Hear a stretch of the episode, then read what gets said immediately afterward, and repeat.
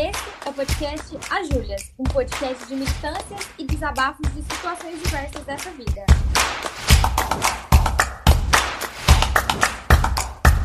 Eu sou Julia Mello. Eu sou Julia Chaude e no episódio de hoje a gente vai falar sobre o burnout. A síndrome de burnout, ou síndrome do esgotamento profissional, é um distúrbio psíquico, registrado no grupo 24 do CID-11, Classificação Estatística Internacional de Doenças e Problemas Relacionados à Saúde, como um dos fatores que influenciam a saúde ou o contato com os serviços de saúde entre os problemas relacionados ao emprego e desemprego. Sua principal característica é o estado de tensão emocional e estresse crônicos provocados por condições de trabalho físicas, emocionais e psicológicas desgastantes. A síndrome se manifesta especialmente em pessoas cuja profissão exige envolvimento interpessoal direto e intenso.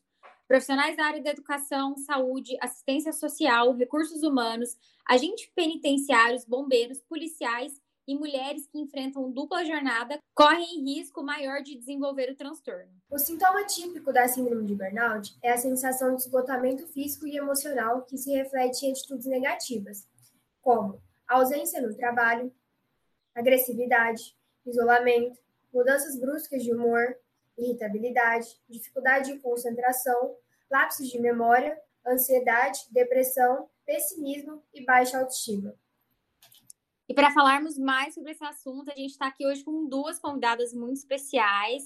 Carolina Sandoval, psicóloga, e com a Renata Tavares, que é empreendedora com formação em comunicação social.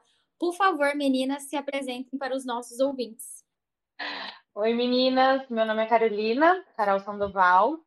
É, eu sou psicóloga de formação e também tenho especialização em psicanálise. Eu, hoje em dia faço pós em psicologia positiva e mestrado em saúde mental aqui da USP em Ribeirão. Oi, meninas, eu sou a Renata, eu sou formada em comunicação social, trabalhei por muitos anos em, em jornalismo mesmo, depois eu fui para a área de comunicação organizacional e comecei a estudar psicologia, fiz um curso de análise transacional, fiz, estou agora finalizando constelação sistêmica, né, que é a formação, Estou aí já caminhando para a área de psicologia mesmo. Tô no, agora estou no sexto período.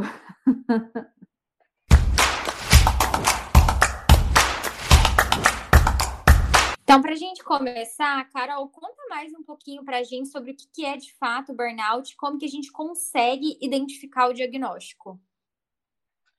O burnout, né, ele é um esgotamento psíquico e também físico que acontece em pessoas é, que são muito, são muito sobrecarregadas no trabalho.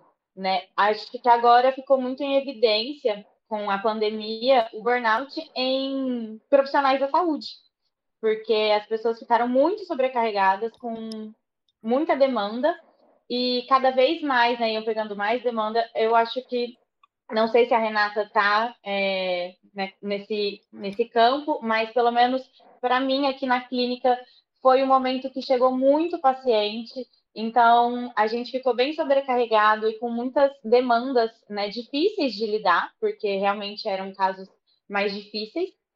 É, então, bastante diagnóstico foi feito durante esse tempo.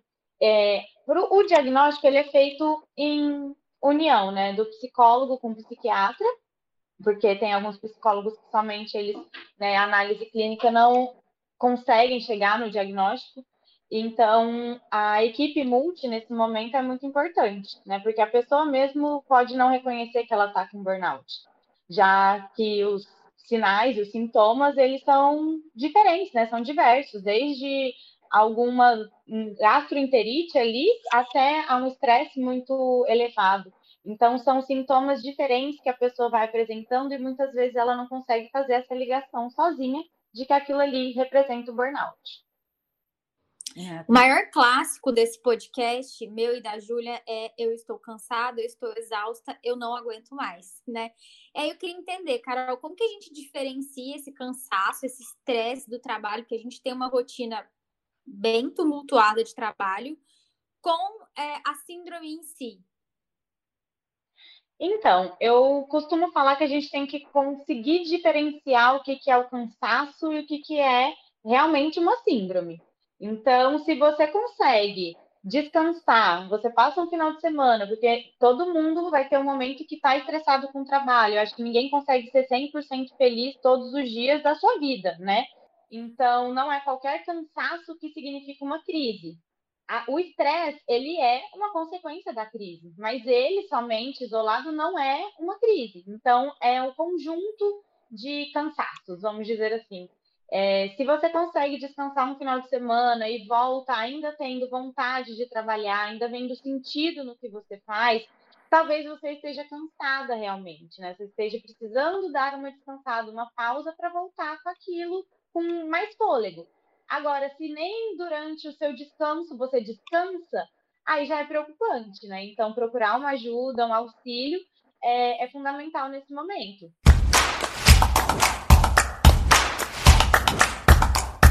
Renata, é, pensando do ponto de vista das organizações, como que as empresas hoje enxergam e lidam com burnout? Júlia, antes da gente gravar, né, você que a gente conversou e tal, eu, eu falei, gente, como que eu vou falar disso, né? Porque eu sou é, eu sou empreendedora, eu tenho aqui a minha empresa, eu tenho pessoas que trabalham comigo, meu marido também tem uma empresa, né? E lá a empresa dele é muito maior. Aqui eu tenho três pessoas que trabalham comigo. Lá ele tem 70 e 78, eu acho. Então, assim, do, eu sei dos relatos que ele me fala, né? Da, das empresas que eu atendo. E eu falei, não, eu conheço muita gente, então eu vou fazer uma pesquisa. E aí eu conversei com 14 pessoas para chegar até aqui e poder trazer para vocês assim como que como é que essas empresas né têm como é que esses colaboradores têm enxergado isso dentro das empresas?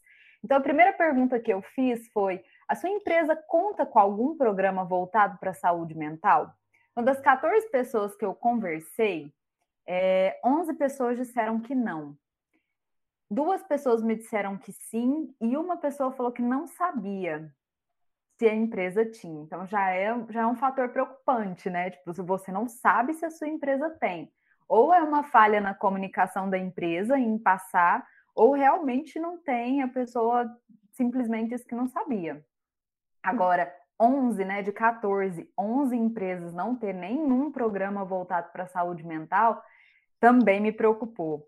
Principalmente nesse período que a gente está vivendo, né, que é o período que está todo mundo em home office, e home office, eu não sei como é que foi aí para vocês, vocês foram para dentro de casa ou se já trabalhavam dentro de casa, mas para muitas mulheres, o home office foi, foi trabalho triplo, né? Foi jornada mais do que tripla, eu, eu penso, porque a gente já tem uma jornada maior, né, de trabalho, porque a gente já faz mais, assim, quase 80% do trabalho de casa, fora o trabalho que a gente desenvolve nas empresas, Fora quem tem filho, né? Eu não tenho filho.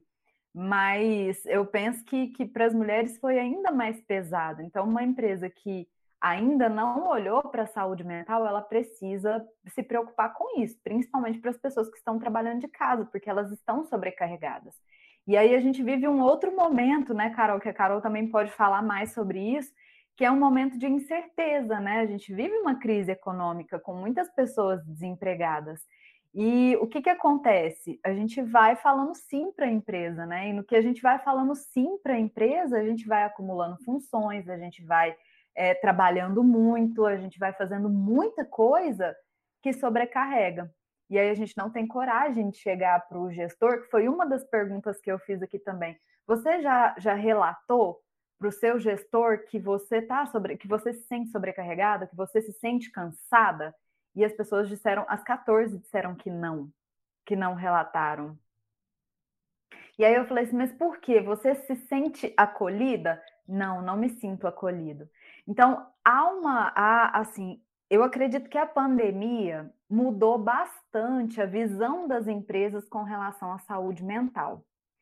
Mas ainda há muito que ser investido, há que ser investido em programas de, de saúde mental, em programas de feedback, em programas em que o, o, o próprio colaborador se sinta pertencente àquela, àquela organização, porque uma das causas de burnout, né, e a Carol também vai poder falar melhor sobre isso, é o colaborador não se sentir pertencente, é ele sofrer algum tipo de assédio por, por parte da gestão e ficar ali sem nenhum reconhecimento. Então, acredito que houve sim aí uma atenção maior para a saúde mental nesse momento, né? Que a gente teve que parar, todo mundo foi para casa e todo mundo ficou com medo e tudo mais, mas as empresas ainda precisam olhar com mais cuidado para isso. E outra pergunta que eu fiz foi, tipo, vocês conhecem algum colega de trabalho que já teve burnout?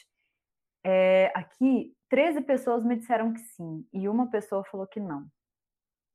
Então, todo mundo aqui que eu conversei praticamente, né, 99% das pessoas, aqui não 99, dá 92,9% das pessoas conhece alguém que já teve burnout. Então, o que está acontecendo, né? Excesso de trabalho, é falta de confiança na gestão, é, é o que, né? Que, que as empresas precisam olhar com mais cuidado para isso. É muito alarmante esses números, né? A gente tem uma amostra pequena, mas com uma porcentagem altíssima que mostra que as organizações estão adoecendo as pessoas, né? É, ano passado, quando todo mundo entrou de quarentena, que iam ser só 15 dias, e a gente né, caminhou aí para os dois anos, ficou aquele negócio muito intenso, tipo, eu estou em casa e eu preciso provar por A mais B que foguete não tem ré, é aquele rolê da produtividade, aqui, ó, tô produzindo muito, tô fazendo todos os cursos possíveis e impossíveis, tô rendendo muito no meu trabalho, porque eu preciso provar o meu lugar de que eu sou extremamente qualificada justamente por um cenário de instabilidade econômica, né? Qualquer momento eu poderia perder o meu emprego. E eu fui uma pessoa que entrei nessa vibe de trabalhar além do que eu estava conseguindo e engraçado que apesar de todos os pesares, eu acabei trocando de trabalho e consegui uma promoção muito muito boa na minha carreira, mas uma mudança drástica de cenário, porque eu tive uma reunião com o meu novo chefe há 15 dias atrás, e uma das primeiras coisas que ele me perguntou foi: Você está feliz com o seu trabalho? O que, que você precisa? Eu falei para ele: Eu preciso descansar, porque vai fazer dois anos que eu não tiro férias e eu tenho uma, muita responsabilidade, eu estou muito cansada. E ele virou para mim e falou assim: Escolhe um dia. E aí eu tava, eu né, tenho um histórico grande aí de, de trabalhos com extremos abusos dentro da, das corporações, né? A gente declarou aqui de peito aberto no episódio passado sobre a síndrome do impostor, que é uma coisa que assola a nossa vida. E foi um choque, assim, porque eu não estava acostumada com, com um gestor, com uma liderança olhando para mim, entendendo necessidades básicas, que é descanso. Que, né, em qualquer momento que você para 10 minutos, hoje eu um, em meia hora entre intervalo e uma reunião e outra, eu assei um pão de queijo, porque eu almocei super mal hoje, tava, tava com fome. A gente se sente culpada, tipo assim, gente, eu tô assando um pão de queijo, tô fazendo um café, eu não tô matando ninguém, mas é uma culpa. E, e isso gera uma carga emocional tão pesada, né? E eu fiquei muito feliz que agora eu posso viver num cenário de tranquilidade. Não que o meu trabalho seja tranquilo, muito pelo contrário. Mas que eu tenho uma liderança que olha por mim. Mas eu acho que a gente está muito aquém disso, sabe? Sim. A gente está muito longe disso. Um, um dado que, que eu pesquisei também, que eu trouxe, são os afastamentos pelo INSS por invalidez por transtornos mentais e comportamentais. E um dos transtornos que mais teve afastamento foi o, o, a síndrome de burnout. Então, aqui, de acordo com os próprios dados do INSS, em 2020 a gente bateu o recorde de afastamento por, por problemas com transtornos mentais. Então, a gente teve aí 576.600 colaboradores profissionais que foram afastados por estresse e por problemas mentais. E aí, quando a gente fala de auxílio doença, do, do que, que essas pessoas né, conseguiram, se essas pessoas tiveram acesso ao auxílio doença, os afastamentos por depressão e ansiedade passou de do, 213 mil. Então, a gente está vivendo também, além da pandemia de, de Covid, a gente também está vivendo uma pandemia de estresse, né, de ansiedade, de depressão. Outro dado também é a quantidade de medicamento que, que na, na, na pandemia também as pessoas passaram a consumir muito mais medicamentos de ansiedade e depressão. Você falou, Júlia, que você sofreu alguns episódios né, de, de assédio e, e, nas outras empresas, né, assim, com, com alta cobrança. Eu também sofri. E foi assim, mas eu não sabia que era burnout. E eu, eu não tive esse, esse, sabe, esse insight, mas eu chegava na porta da empresa, eu chorava, eu não queria entrar. E assim, e aí eu olhava para mim e falava, poxa, você tem, eh, na época eu estava com 33 anos, né? Eu falei, você tem 33 anos, você já é uma adulta, você está chorando porque você não quer trabalhar. E eu não entendia o que que era, né? Mas eu passava por um processo extremamente doloroso ali dentro com uma gestão que, que me cobrava muito, que, que gritava com a gente, assim, perto das pessoas, e, e que fazia uma gestão bem complicada, assim, né? Então, eu não sabia que eu estava. Então, procurei, obviamente, procurei a terapia por causa disso, porque eu falei, gente, eu amo trabalhar, eu amo o que eu faço, mas eu não consigo entrar dentro da empresa. Eu, tô, eu chorava, né? E aí eu procurei o RH na época, o RH também tinha poucas Ai, gente, tinha poucas ferramentas ali para poder trabalhar essa questão, né? O gestor estava ali há quase 10 anos, eu tinha acabado de entrar, então era, era bem complicado, assim. É, então, quando eu falo que as empresas precisam amadurecer muito nesse acolhimento do sofrimento mental das pessoas, é porque eu passei, passei na, na pele mesmo isso tudo. E também tem muito estigma, né? Tipo assim, é. ah lá, a doidinha. É, uhum. E é uhum. sempre de um, de um jeito tão pejorativo, né? É, é tão pobre a, a, como, como as pessoas diminuem o nível da discussão, né? Uhum. É a doida, é a problemática, é, é, sempre, é sempre isso. Você vê muito isso no seu consultório, Carol, das pessoas que não conseguem lidar com o estigma de ter um transtorno mental, assim, não só do burnout, mas num geral. É, até hoje, né? É o que mais tem. É como a Renata falou, a saúde mental ficou muito em evidência nesses anos, mas mesmo assim está, está muito aquém ainda. A gente precisa falar muito disso, porque foi colocado uma alta produtividade, então, ah, vou sair da pandemia falando quatro línguas, não sei quantos cursos, né? E as pessoas não sabiam a hora de parar, porque não estão né, no escritório, não estão na na empresa, então, horário de trabalho não existe mais, né? Seis horas da tarde a pessoa continua. Tem, eu tenho pacientes que eles iam até meia-noite, no outro dia acordava já às oito e começava. Então, algumas coisas foram se perdendo. E até essa semana, né, passou pelo meu consultório uma, uma paciente minha e ela chorou quando ela falou que queria procurar um psiquiatra. E ela tá de acompanhamento comigo já faz, vai fazer dois anos. Então, mesmo ela ali, sabendo da importância da saúde mental, tem é, esse, né, essa, esse preconceito com o psiquiatra, com um remédio ou outro. Eu falo que a, a terapia, lógico, é o remédio da mente, a gente vai ajudar.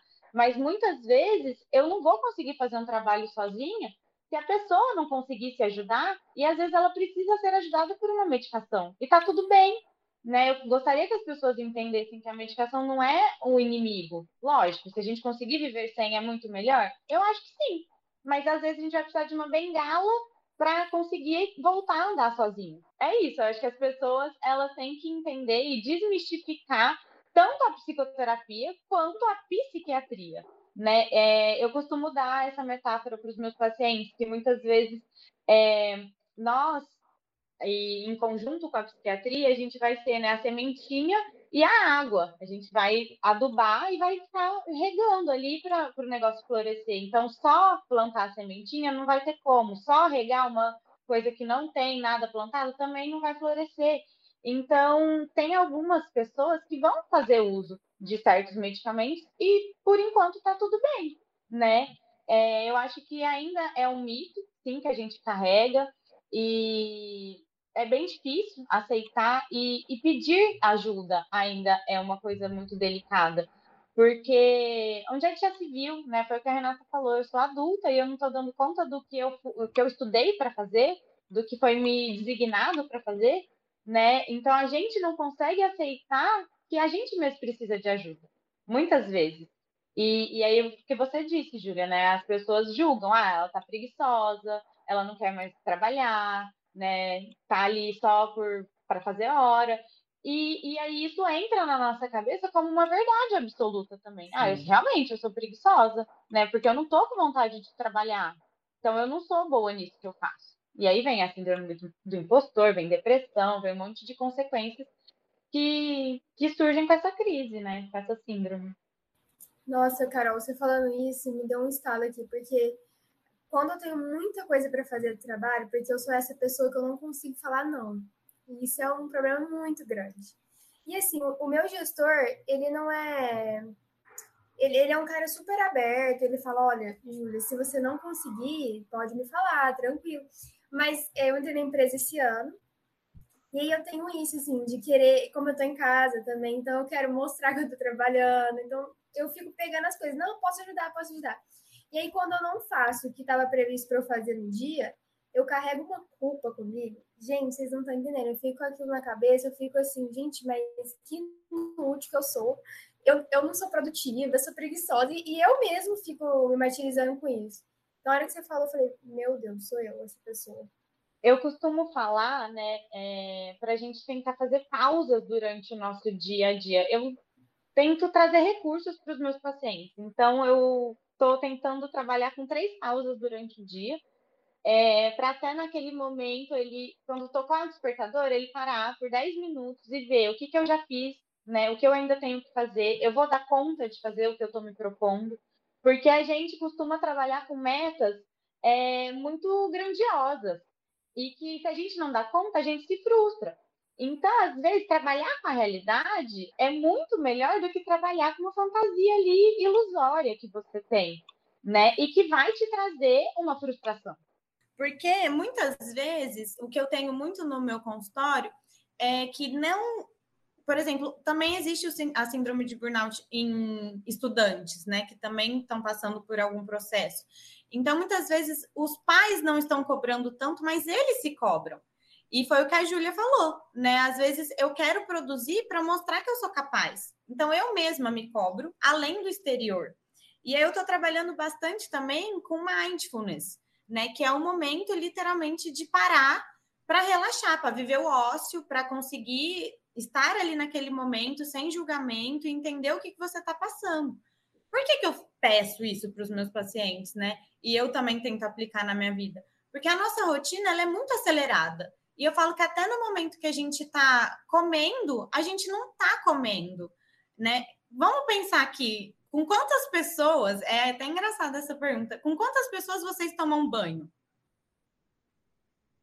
Porque assim, é sério. Pode né? responder. Você para responder? É, eu, tomando eu, eu banho.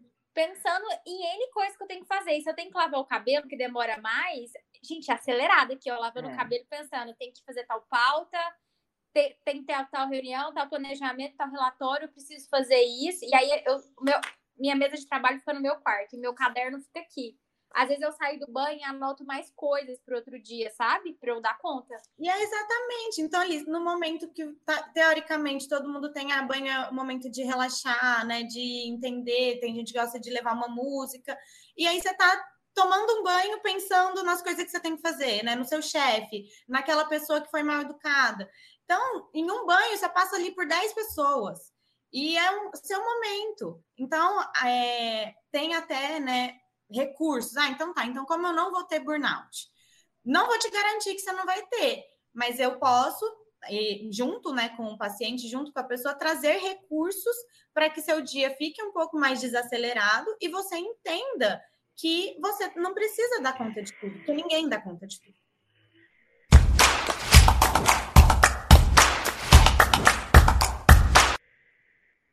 E, Renata, assim, pensando no ponto de vista das organizações, qual é a melhor forma para a gente lidar com a síndrome dentro de um ambiente corporativo? Será que isso é possível? É possível. Eu, eu acredito muito na, nessa possibilidade.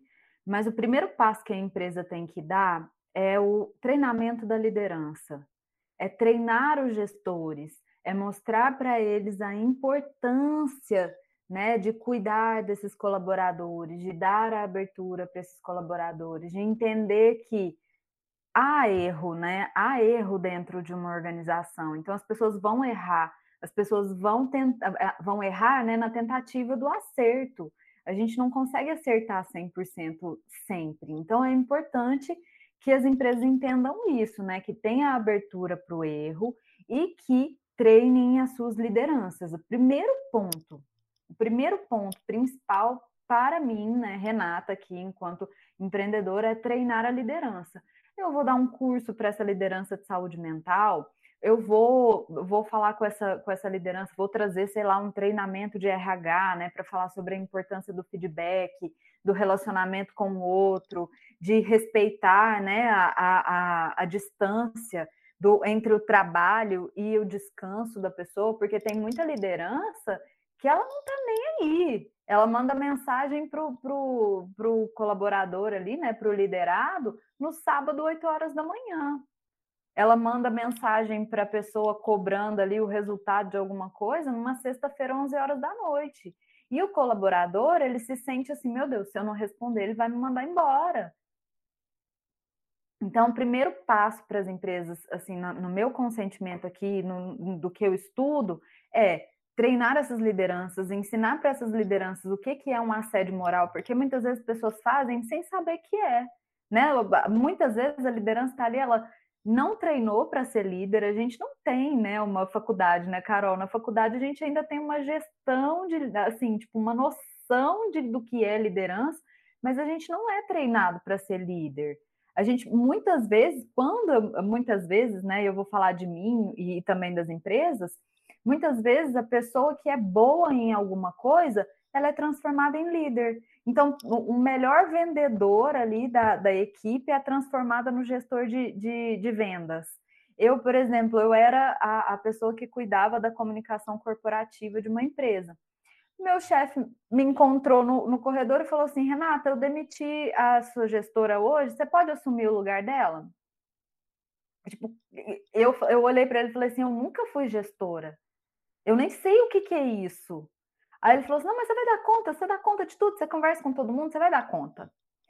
E aí que eu fui entender o que, que era esse negócio, mas assim, até eu conseguir me relacionar bem com as pessoas, nossa, foi tenso, até assim, porque a gente, primeira, primeira vez que você fala, nossa, sou líder, a pessoa tem que me respeitar, né? E não é, gente, não é. É muito mais, né, ali um trabalho de trazer essas pessoas para o seu lado, de fazer com que essas pessoas desenvolvam um trabalho com qualidade, mas também ali, né, com, com, com, com qualidade de tempo, né, mas com uma, é, como que eu posso dizer, né, respeitando os limites dela.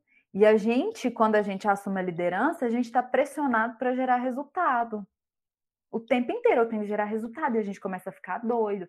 Então, eu acredito que as empresas precisam, primeiro, pensar nessas lideranças, dar esse treinamento para elas, mostrar para elas como que elas podem trabalhar melhor essas pessoas, né?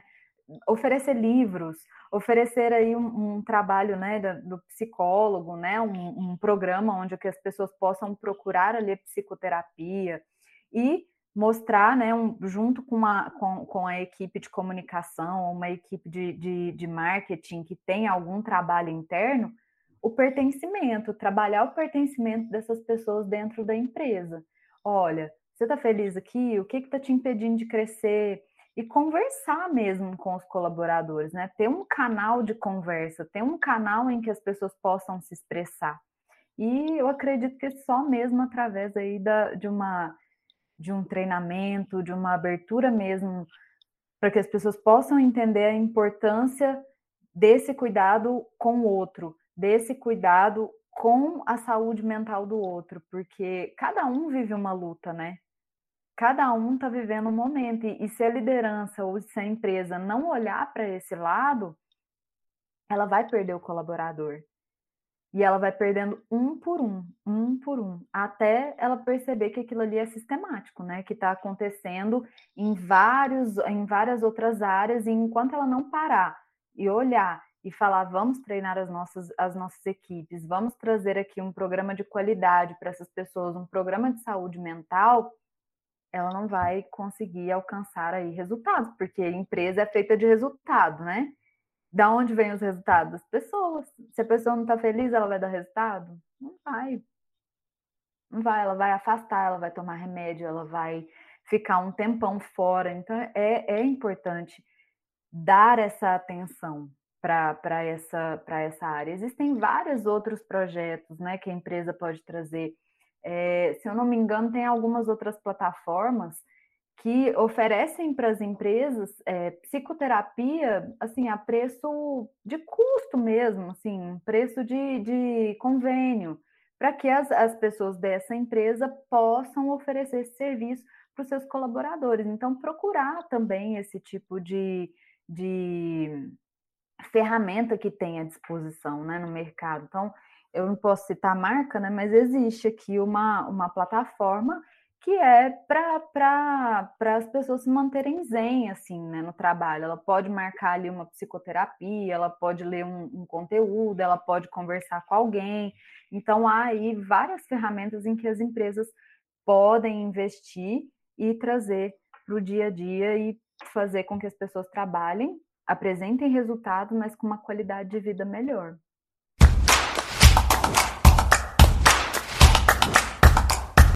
A síndrome de burnout pode ser identificada com maior frequência em pessoas cujo trabalho envolve o contato com outras pessoas, como médicos, enfermeiros, cuidadores e professores, por exemplo, que podem desenvolver uma série de sintomas como sensação constante de negatividade. É muito comum que as pessoas que estejam a passar por essa síndrome sejam constantemente negativas, como se nada fosse dar certo.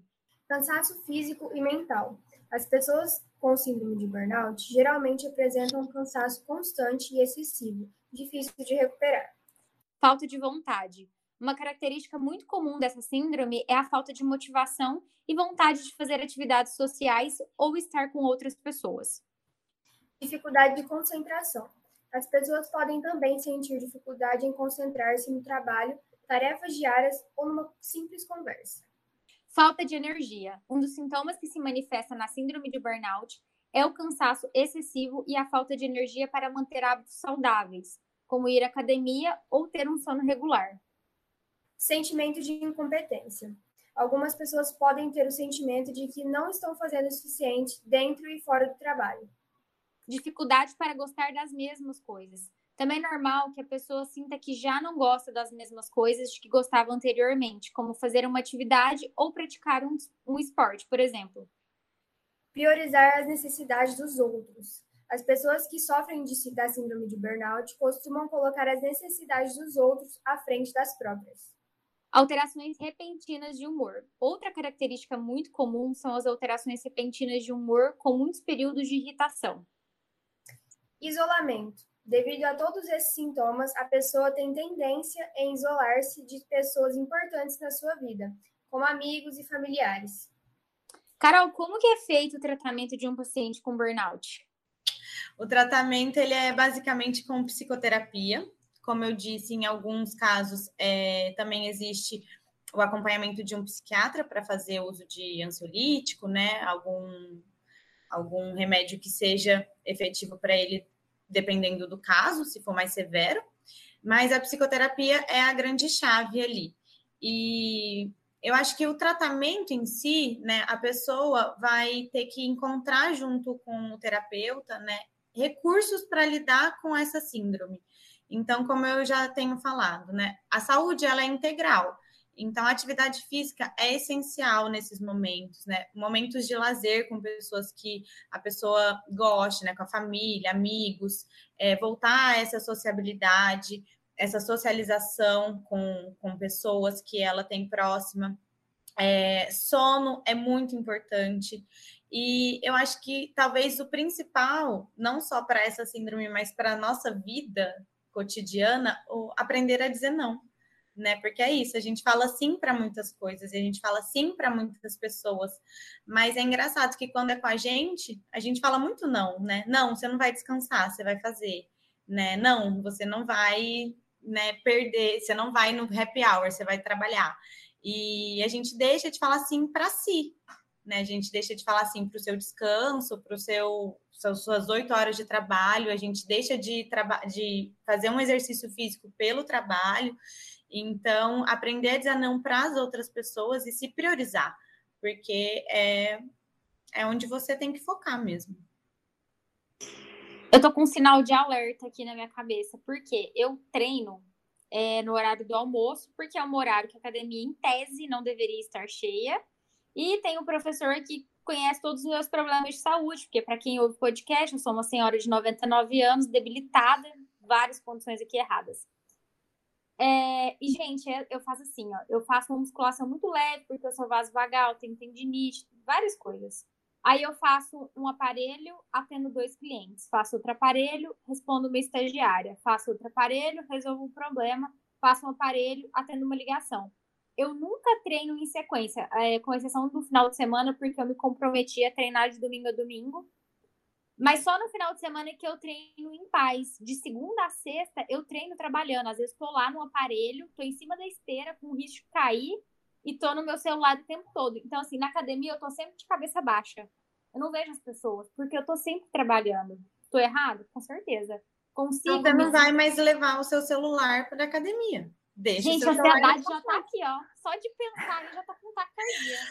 Porque, assim, a gente precisa entender que tem momentos que são nossos. Você tem direito ao seu horário de almoço. Se você quer usar ele treinando, ótimo, vai treinar, né? Mas é o seu momento de almoço, de treino, não é o seu momento de trabalho.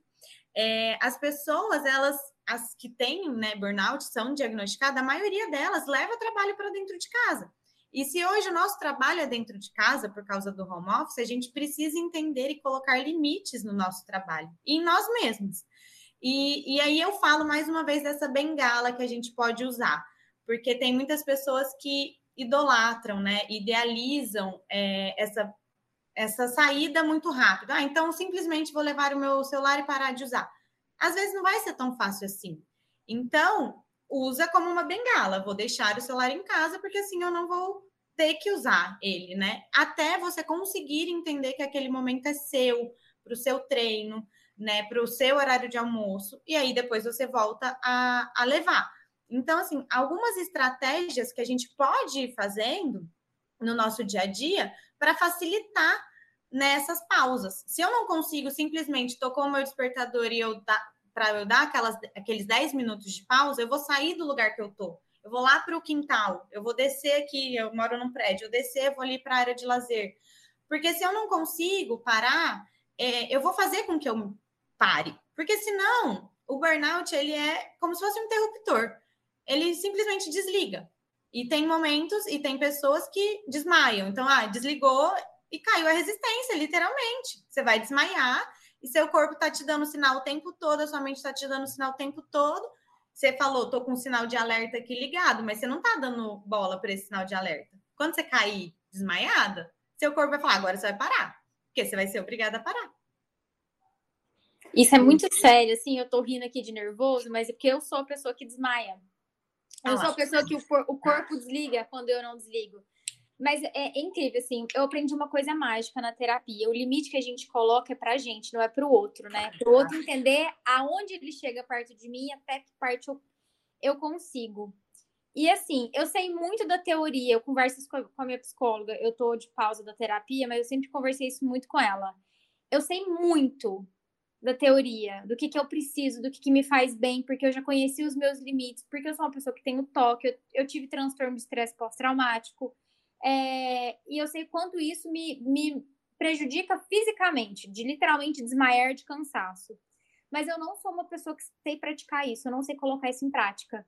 Porque eu acho que por conta do toque, eu sou muito controladora com as coisas que eu, que eu acho na minha cabeça que eu tenho domínio.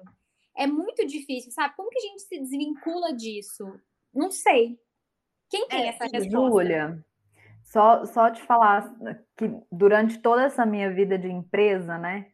É, o que eu mais descobri e o que mais me fez bem é nada é para já, tudo se resolve.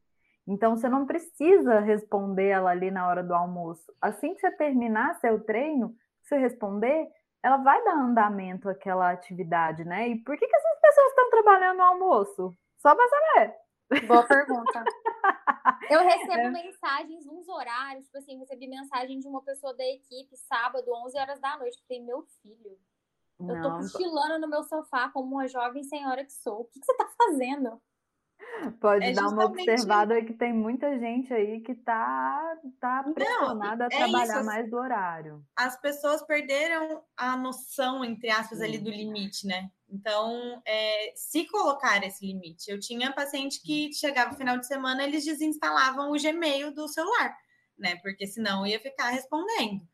E, e tá tudo bem se você não consegue fazer algumas coisas agora, é um processo. Eu acho que é muito importante as pessoas se conscientizarem de que não é rápido que vai acontecer. Tanto que o burnout também não é rápido, ele vai dando sinais, e a gente vai. precisa estar atento.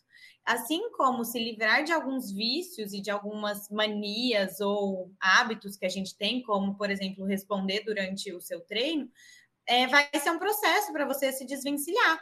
A gente está condicionado a produzir, a gente está condicionada a entregar muita coisa o tempo todo. E tirar essa, essa crença que a gente carrega, né, mudar ela também é diferente, é difícil, né? Tudo que gera mudança gera um desconforto. Então, de começo, talvez você pode achar que você, ai, não estou produzindo o suficiente porque eu trabalhava nesse momento, agora eu não estou trabalhando. Mas acreditar no seu processo e principalmente na sua evolução, na sua saúde mental, é o que vai fazer você permanecer no caminho e não desistir.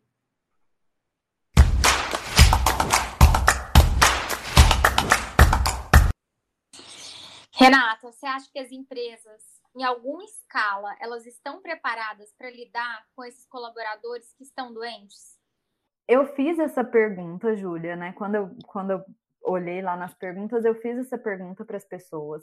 E as 14 pessoas me responderam que não. Depois, se quiser, eu posso até compartilhar com vocês esse documento. Eu fiz no formulário do Google Docs, posso compartilhar com vocês. E as pessoas responderam que não, que elas não se sentem acolhidas, assim, né? Elas não acreditam que as empresas estão preparadas para acolher essa questão da saúde mental, né? Essa questão da doença mental. Primeiro, porque a doença mental não é como um braço quebrado, né? Que dá para você ver ali que o braço está quebrado. É, segundo, que ainda há um preconceito muito grande com relação à doença mental. Então, a, a gente precisa trabalhar muito essa psicoeducação ainda, principalmente dentro das empresas, para que as empresas olhem para a doença mental como algo importante, como algo a ser observado, como algo a ser tratado, né? Para olhar para aquela pessoa que está por aquele, com aquele transtorno, né? Que está com aquele com, com alguma dificuldade, né? Que seja comportamental, que seja cognitivo, de alguma maneira, e dar para ela todo o suporte que ela precisa, né, encaminhar para uma psicoterapia, passar a fazer um feedback mais próximo, né, trabalhar mais próximo dessa pessoa, entender, dar para elas oportunidades, oferecer para ela o, o, o, descanso, né, que o seu, o seu gestor mesmo te ofereceu, que era um dia de folga, oferecer para essas pessoas uma qualidade melhor. Então, acredito que a gente, principalmente aí como profissional da área da psicologia, precisa trabalhar muito essa psicoeducação e levar essas informações cada vez mais, porque ainda há muito preconceito.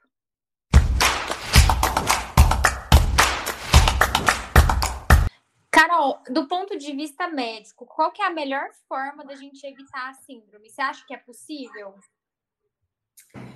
Então, não sei.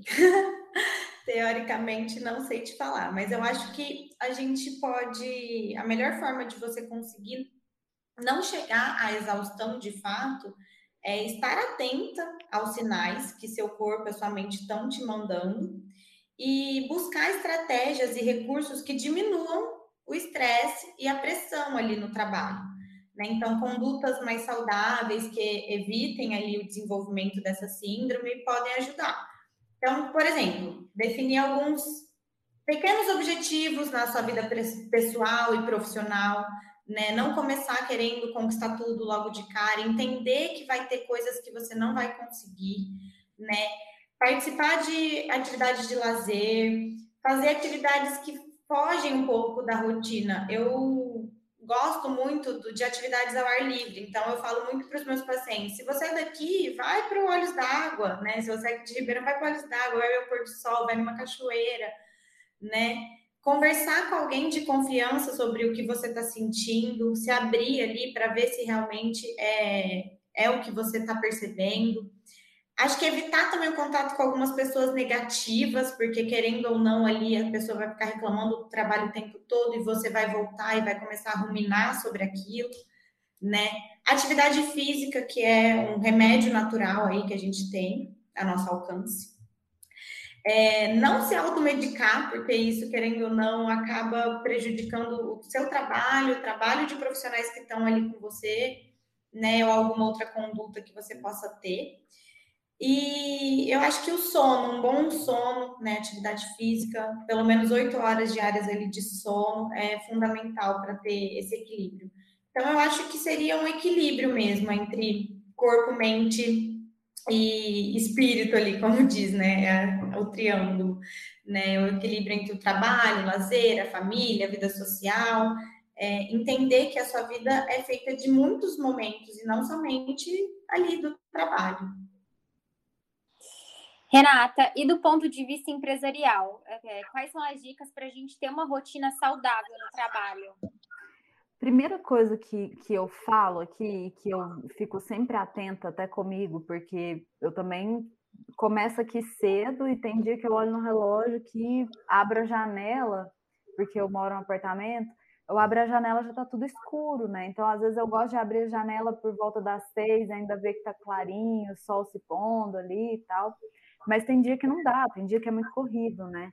É, a primeira coisa que eu falo sempre e que eu coloco em prática é mantenha seu ambiente de trabalho limpo, né?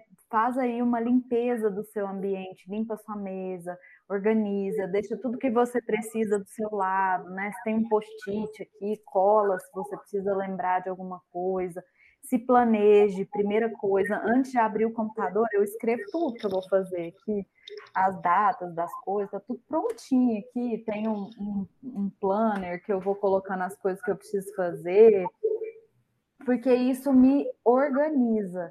Porque a partir do momento que você tem um ambiente limpo, que você se planeja, que você se organiza, você não fica com aquela coisa na cabeça, meu Deus, eu tenho que fazer isso, meu Deus, eu tenho uma reunião aqui, meu Deus do céu, eu não fiz nada disso, meu Deus. Aí isso te, isso te causa um esgotamento muito grande, porque você fica o tempo inteiro apagando incêndio, né? Então, quando você se organiza, se planeja bem e tem certinho os seus horários de pausa, é, por exemplo, aqui eu paro meio-dia, independente, se eu, tiver, se eu tiver no meio de uma atividade, se eu tiver no meio de uma reunião, por exemplo, eu não paro, mas se eu tiver no meio de uma atividade, estou escrevendo um texto, estou fazendo uma pauta, estou fazendo alguma coisa, deu meio-dia eu parei, meu horário de pausa. Porque se eu não parar aquele horário, eu vou diretão. E aí, quando chega mais ou menos três horas da tarde, eu percebo que eu não almocei. E estava muito assim no começo da, da, da, do home office, sabe? No começo do home office eu já abria o computador, nem lavava o rosto direito, sabe? Já sentava aqui na frente, já começava a trabalhar, trabalhar, trabalhar e estudar, porque ainda tinha coisa da faculdade. A hora que eu olhava era três horas da tarde e ainda não tinha almoçado. Então, eu estabeleci esse, esse, esse essas regras para mim, eu acredito que as empresas também podem trazer, né? O colaborador, muito mais, eu acho que é muito mais o colaborador do que a própria empresa de impor isso para as pessoas, né? Então, por exemplo, acordei, antes mesmo de sentar aqui, eu já tomei meu banho, já tomei meu café, e aí eu sento aqui antes de abrir o computador, faço uma limpeza, planejo o que, que eu vou fazer no dia, observo o que, que eu fiz no dia anterior, se precisa concluir alguma coisa que eu não concluí no dia anterior, determino certinho as horas que eu vou parar, né, para fazer minha pausa, para comer, porque se a gente não se alimenta bem, você falou aí que você assou um pão de queijo hoje, que você não tinha almoçado bem, se a gente não se alimenta bem, a gente também não tem saúde mental, né, Carol? Não, e eu acho importante, Renata, frisar que são é, limites e você estabelecer ali sua organização inegociáveis, né? Porque eu acho que assim, se fosse um horário de uma reunião, você não se atrasaria para aquela reunião e você iria à reunião, né? Porque então, ah, vou me atrasar para o meu almoço porque eu tô, só, só tô terminando aqui, rapidinho eu faço, e aquilo ali se estende, né? Entender que é um compromisso com você e honrar esse compromisso. Então eu falo como se fosse com uma terceira pessoa, porque com terceiras pessoas a gente não, muitas vezes a gente não falha. Quando é com a gente, a gente falha. Exatamente. Outra coisa também é que eu não parava durante a tarde, assim. Então eu ia, terminava de almoçar e eu já sentava em frente ao computador. Então eu tenho meu horário de pausa. Eu paro meio-dia e eu volto uma e meia. É o meu horário mesmo, assim. E aí, se alguém me chama nesses horários, eu dou uma observada. Se for urgente, eu respondo. Se não for, eu deixo para depois. E aí, lá por volta, mais ou menos de umas quatro, quatro e meia, eu paro, faço um café, mesmo que eu não queira, eu faço café, porque a gente precisa ter alguns rituais, principalmente eu, que sou muito desatenta em alguns momentos, assim, eu me perco, então eu tive que estabelecer algumas coisas que funcionam para mim. Então, a ideia principal é a pessoa observar o que, que funciona para mim. Funciona se eu acordar cedo, ir para academia, voltar, tomar um banho, me planejar e fazer o meu trabalho depois, limpar aqui minha sala, organizar tudo e fazer meu trabalho, tá funcionando? Eu estou me sentindo melhor? Então, eu acho que é isso. A pessoa precisa primeiro entender o que, que funciona para ela. Tem muita gente que fala, ah, vou fazer o que a blogueira X faz porque funciona. Não funciona. Cada um funciona de um jeito, né? Eu tenho a, a, a Mari que trabalha aqui comigo, que a gente só se fala depois das 10, porque ela é o horário que ela começa a trabalhar comigo. Ela começa a trabalhar comigo 10 e meia da manhã. Então, antes das 10 e meia da manhã, eu não mando mensagem para ela. Porque é o horário que ela funciona. Ela falou para mim, eu posso até começar às 8, mas das 8 às 10 eu sou uma múmia, eu não consigo trabalhar. Eu falei, amiga, eu quero você produtiva. O horário que você tiver produtiva, para mim, tá funcionando. Então, tem dia, por exemplo, na sexta-feira, era 5 horas da tarde, ela mandou mensagem assim: eu não consegui finalizar um trabalho, não sei o que, que, que eu faço. Não, esse trabalho é para o dia 24. Se você conseguir concluir até o dia 20, está tudo certo. Né? Então, a pessoa, eu estabeleci essa forma de relacionamento com as pessoas que trabalham comigo. Por quê? Porque eu aprendi que se a pessoa não trabalhar do jeito que ela gosta ou do jeito que ela se sente confortável, ela não vai entregar. Ela vai fazer sob pressão, ela não vai ficar, ela vai embora. Então a gente precisa primeiro parar e pensar o que que funciona para mim, de que forma que eu trabalho melhor. E muitas vezes a empresa pode falar: meu horário de trabalho aqui, de funcionamento, é das 8 às 18. Você precisa trabalhar das 8 às 18 a pessoa vai ter que se adaptar, né, se ela quiser trabalhar naquela empresa.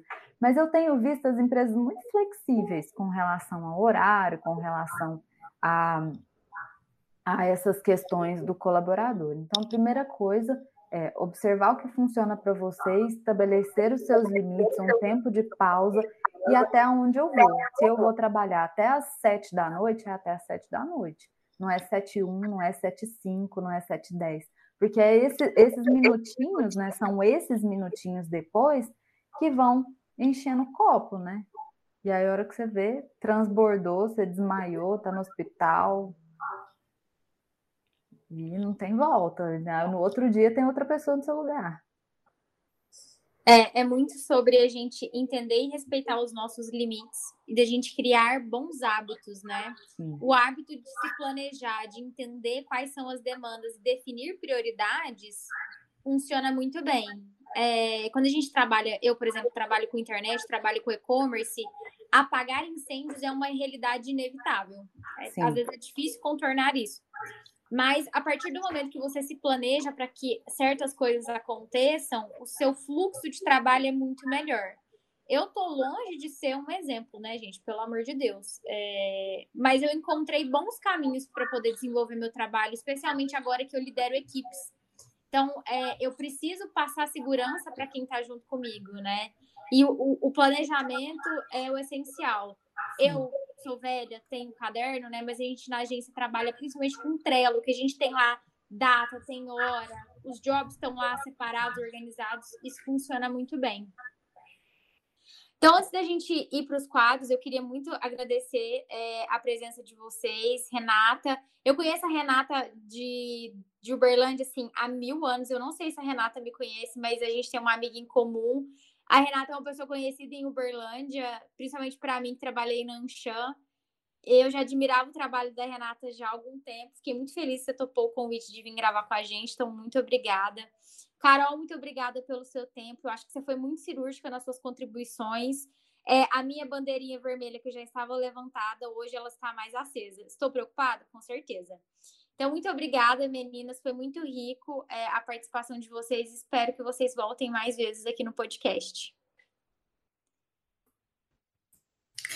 Ah, eu que queria agradecer vocês pelo convite. Eu acho que é um tema muito importante para a gente discutir e não perder de foco, né? Porque eu acho que é algo que tá, vai cada vez aparecer mais no nosso cotidiano, infelizmente, né? Então, estar atenta e cuidar né, da nossa saúde mental é sempre o maior investimento que a gente pode fazer por nós. Então, muito obrigada, parabéns pelo podcast, parabéns pelo tema. Já ouvi outros episódios, fiquei muito feliz. É, pode me convidar, volto sempre, me senti muito à vontade e muito feliz pelo convite. Obrigada. Ah, eu que agradeço, Júlia. Me senti muito honrada de estar aqui nesse, nesse momento. Eu escutei os, os episódios e, e fiquei muito feliz de, de encontrar esse tipo de conteúdo, né? Porque é difícil a gente encontrar conteúdo de qualidade. A gente encontra muita coisa, mas de qualidade é difícil. E eu fiquei muito honrada mesmo. Obrigada, Júlia. A gente tem uma amiga em comum. Na realidade, a gente é amiga por tabela, né, Júlia? Com certeza. Com certeza. Então, assim, fico muito feliz de, de estar aqui. Só tenho a agradecer mesmo. E é isso. E agora a gente vai para os quadros. Vamos para o Me Conta, Ju?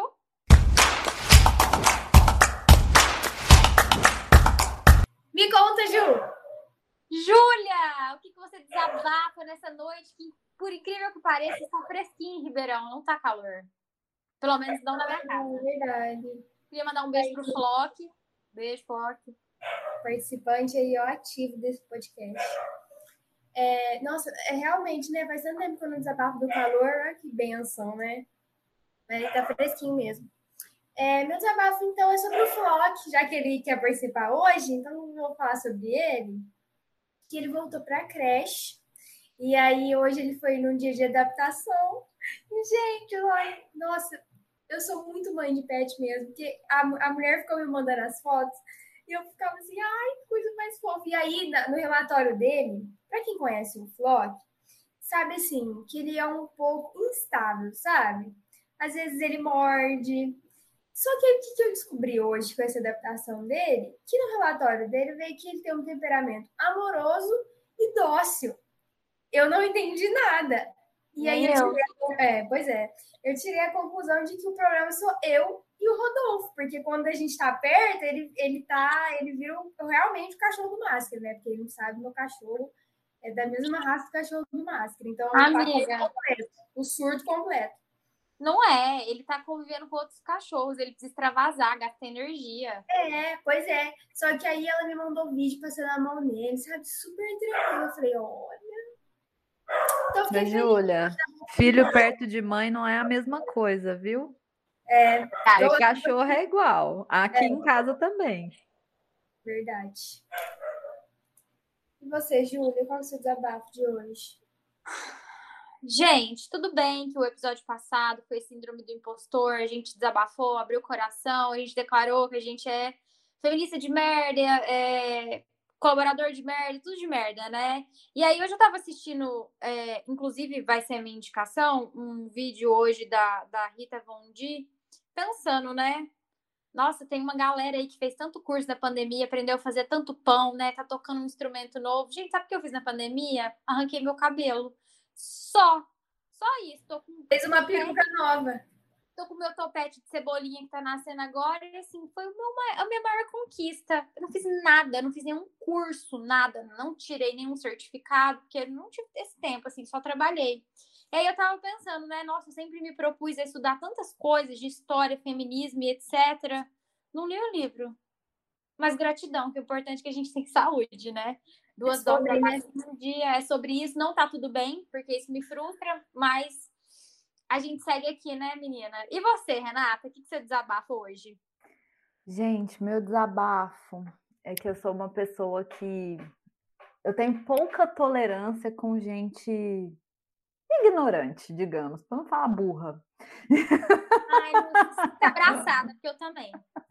Eu tenho pouca tolerância, então quando alguém é anti-vacina perto de mim, eu tenho um pouco de desespero, entende? Então meu desabafo é com relação aos anti-vaciners que é os antivax, né, que as pessoas falam. Pelo amor de Deus, gente, as vacinas já foram comprovadas. Elas salvam vidas. Pelo amor de Deus, se vacinem, senão a gente nunca vai sair desse trem. Exatamente. a pessoa mineira, toma, né? toma cada corote no carnaval, beija cada boca de bueira e agora é sommelier de vacina. Ah, é, é, quando a gente fica ignorante aqui e manda ir pra puta que pariu. Sai, não vou tomar tal vacina. Vai, jovem, vai. Porque as pessoas estão deixando de morrer, né? Por isso. Exatamente. Então, se alguém assistiu Love, é, Love não, se alguém assistiu You, vocês assistiram? Ainda eu não, não, ainda não vi eu desejo temporada. que a Love fez para todos os antivax. Ah, então não conta sem spoiler, porque ainda não assisti. Pesado. É verdade, é verdade. Vamos lá, Carol. Mas eu desejo, sabia, Júlia? Pode desejar. Sim, né, gente? Ah, mas é, é, tá tudo certo, né? Porque o antivacina faz o quê? Só não é? espalha é? morte. É, eu acho que é uma falta de respeito quem não vacina, com ela mesma e com quem tá perto, sabe? Com todo mundo. É isso, Carol. Abra o seu coração. Aqui, de psicóloga, você, esse é um momento de terapia. A gente vai te ouvir. Eu fiz minha terapia hoje, que bom, senão vocês iam escutar bastante sobre o que eu tenho a dizer. eu mesma fiz minha terapia. Mas eu acho que o que eu vou desabafar hoje é a nossa falta de controle, o tanto que a gente quer ter o controle, né? Então, vocês não estão vendo, mas a minha internet caiu várias vezes, eu não tenho controle sobre ela durante esse podcast, que me irritou bastante.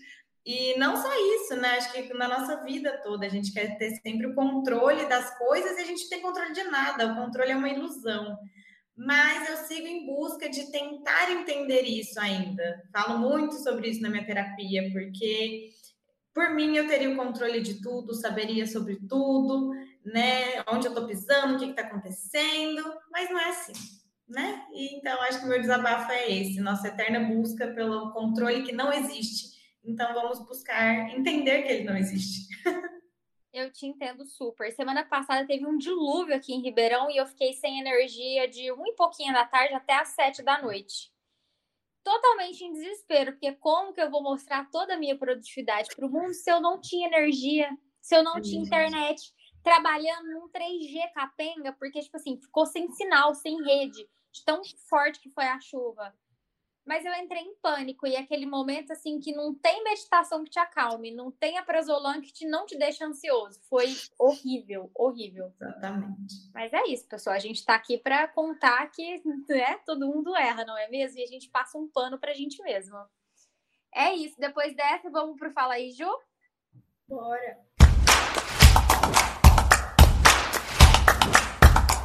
Fala aí, Ju. Indique, Júlia, coisas boas, coisas felizes, coisas incríveis. Hoje que eu vou indicar não é nada assim espetacular, incrível, é uma coisa bem fútil mesmo. É um entretenimento assim que não vai te agregar em nada, sabe? É só um passatempo. Que é o Casamento às Cegas, que estreou no Netflix. Gente, assim, eu coloquei aquilo como quem não quer nada, sabe? Eu falei assim, ah, deixa eu ver isso aqui. Já terminei, estou aguardando os episódios finais que vai lançar amanhã. E assim, é bom e é engraçado também, porque tem umas coisas que você olha que você fica, gente, é cada coisa que homem fala. Você, você tem que assistir, sabe? É uns hétero top que você fica, meu Deus do céu. E aí, para quem não sabe, Casamento às Cegas é um, é um reality que já tinha nos Estados Unidos, que aí trouxe para o Brasil. Aí quem apresenta é a Camila Queiroz e o Kleber Toledo. E aí homens e mulheres se conhecem e, tipo, tem vários encontros, só que eles nunca se veem. Eles vão conversando dentro de cabine, só escutam a voz, vão conversando. E aí eles vão, assim, vai passando todo mundo na cabine de todo mundo, todo mundo se conhecendo. E aí, conforme vai passando os encontros, eles vão é, alocando quem mais tem afinidade. E no final, um pede um casamento, o outro sem se ver, e aí aceita, e depois que vai se ver. Então, já sai de casamento marcado sem conhecer a pessoa. Ganha dinheiro? Então, acho que não. não sei, eu acho que não, acho que é só mico mesmo. É só humilhação gratuita?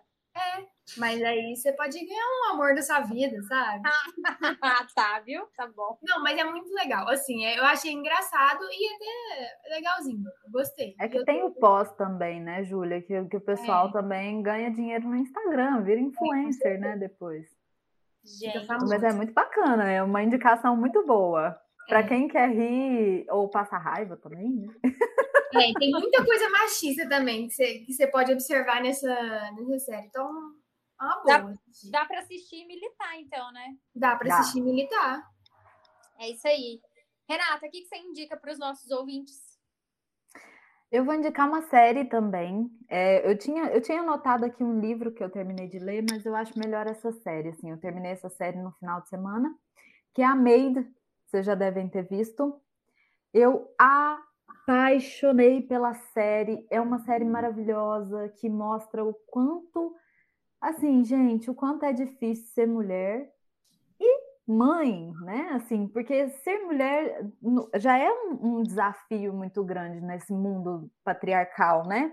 Mas ser mãe é, é ainda mais. Parece que é- o mundo se fecha totalmente e ela precisa ser guerreira o tempo inteiro, né? Ela precisa estar ali para cuidar dela e da menina e, e assim é um relato fantástico, é um relato fantástico que mostra o quanto é importante a gente ter uma rede de apoio, o quanto é importante a gente ter determinação mesmo daquilo que a gente quer e o quanto os relacionamentos abusivos acabam com a vida da gente, assim. Então, é, um, é uma série maravilhosa, é o relato mesmo da vida da Stephanie, eu acho que é o nome dela, Stephanie alguma coisa.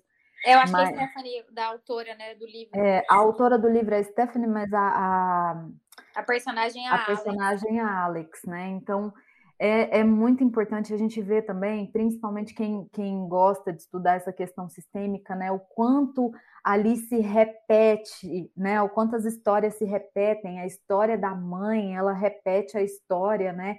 E aquilo, é, ela não consegue sair daquilo. E aí, quando ela se toca mesmo, né? Que ela recebe toda aquela rede de apoio ali, ela consegue sair daquela situação. Então, é, dei spoiler aí, né? Mas enfim, é uma série muito gostosa, é, fantástica, eu achei muito linda mesmo, eu me emocionei em vários momentos. E aquela criança, gente, o que, que é aquela criança? Dá vontade de pegar para mim aquela criança? Falei, não, me dá ela aí, menina. Ai, é muito fofa. E eu descobri que a, a atriz que faz a Alex e a que faz a mãe dela, ela é mãe de verdade É da. mesmo? Real. Mentira, mesmo? É, Uau, não sabia. Então, minha- a minha indicação é Made. Se vocês é, tirem aí 10 horas da semana de vocês, sei lá, do mês, não sei, e assiste. Eu não, eu não tenho maturidade para assistir uma, uma, um episódio por dia. Eu assisto tudo uma vez. Então, Eu também vi tudo Eu- de uma vez. tudo de uma vez. Então, eu tiro o dia ali, um sábado, sei lá, um domingo, e eu assisto a série inteira. E é uma indicação fantástica para quem quer aprender um pouquinho mais, eh, se conscientizar um pouquinho mais, entender o papel da mulher e ver o quanto a, o quanto a, a mãe, né, é, é uma é uma guerreira. Eu não gosto muito dessa palavra não, mas ali é ali aquela série me fez pensar muito. Com certeza. E você, Carol, o que você indica para os nossos ouvintes? Estava aqui pensando enquanto vocês estavam falando e vieram algumas indicações. Então, acho que eu vou falar mais de uma. É, talvez focando um pouco no nosso tema de hoje, algo que eu gostei bastante, eu gosto muito dela, é o livro da Brené Brown. Não sei se vocês já leram, leram A Coragem de Ser Imperfeito. Então, acho que a gente aceitar né, nossa vulnerabilidade, entender o que a gente é, pode, que a gente pode falhar também. E o TED dela é fantástico. Gente, ela é fantástica, né? Ela é fantástica, assim, eu amo ela, já estou no terceiro livro, tudo que sai, todos os vídeos, acompanho. Então, eu gosto bastante dela. Acho que ela é minha indicação, assim, principal. E talvez, se vocês quiserem um momento de pausa para, sabe aquele momento, ah, eu quero, preciso pausar, mas não estou conseguindo pausar, o que, que eu faço? vai assistir The Bold Type. Não sei se vocês já assistiram no Netflix. Mas é aquela. Eu amo, eu amo. É meu emprego dos sonhos. Gente, gente eu queria, eu queria ser a. Eu esqueci o nome dela agora, gente. A Jane a do The Office. Como que ela chama nessa série? Ah, eu não sei de que você tá falando. A Jacqueline? Eu queria ser a, a Jacqueline. Eu queria é, ser a Jacqueline, gente. Eu sou apaixonada. Gente, essa série ela é perfeita para esses momentos. Assim, ah, eu não quero pensar em nada, porque são coisas do nosso cotidiano, ao mesmo tempo é, distrai a gente, é muito gostoso. É, eu acho que é um novo Sex in the City, né? Mais ou menos ali.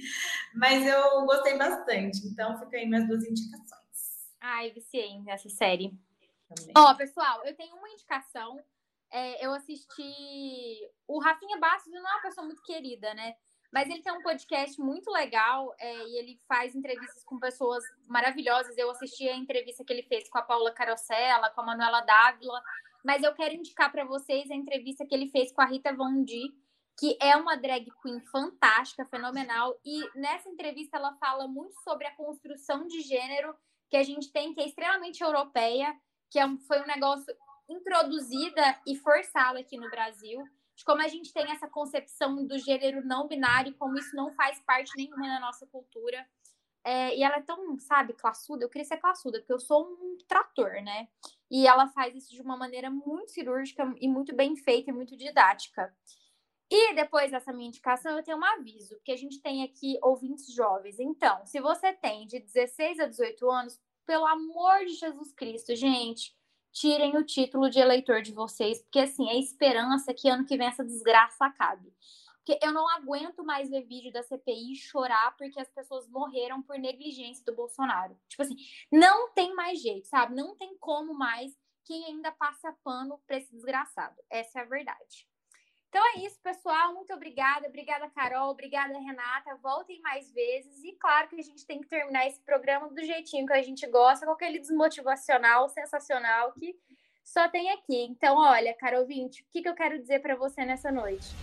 Pare de achar que tudo vai dar errado e comece a ter certeza. Obrigada, Júlia. Obrigada, meninas. A gente se escuta no próximo episódio. Tchau. Tchau. Beijo. Obrigada.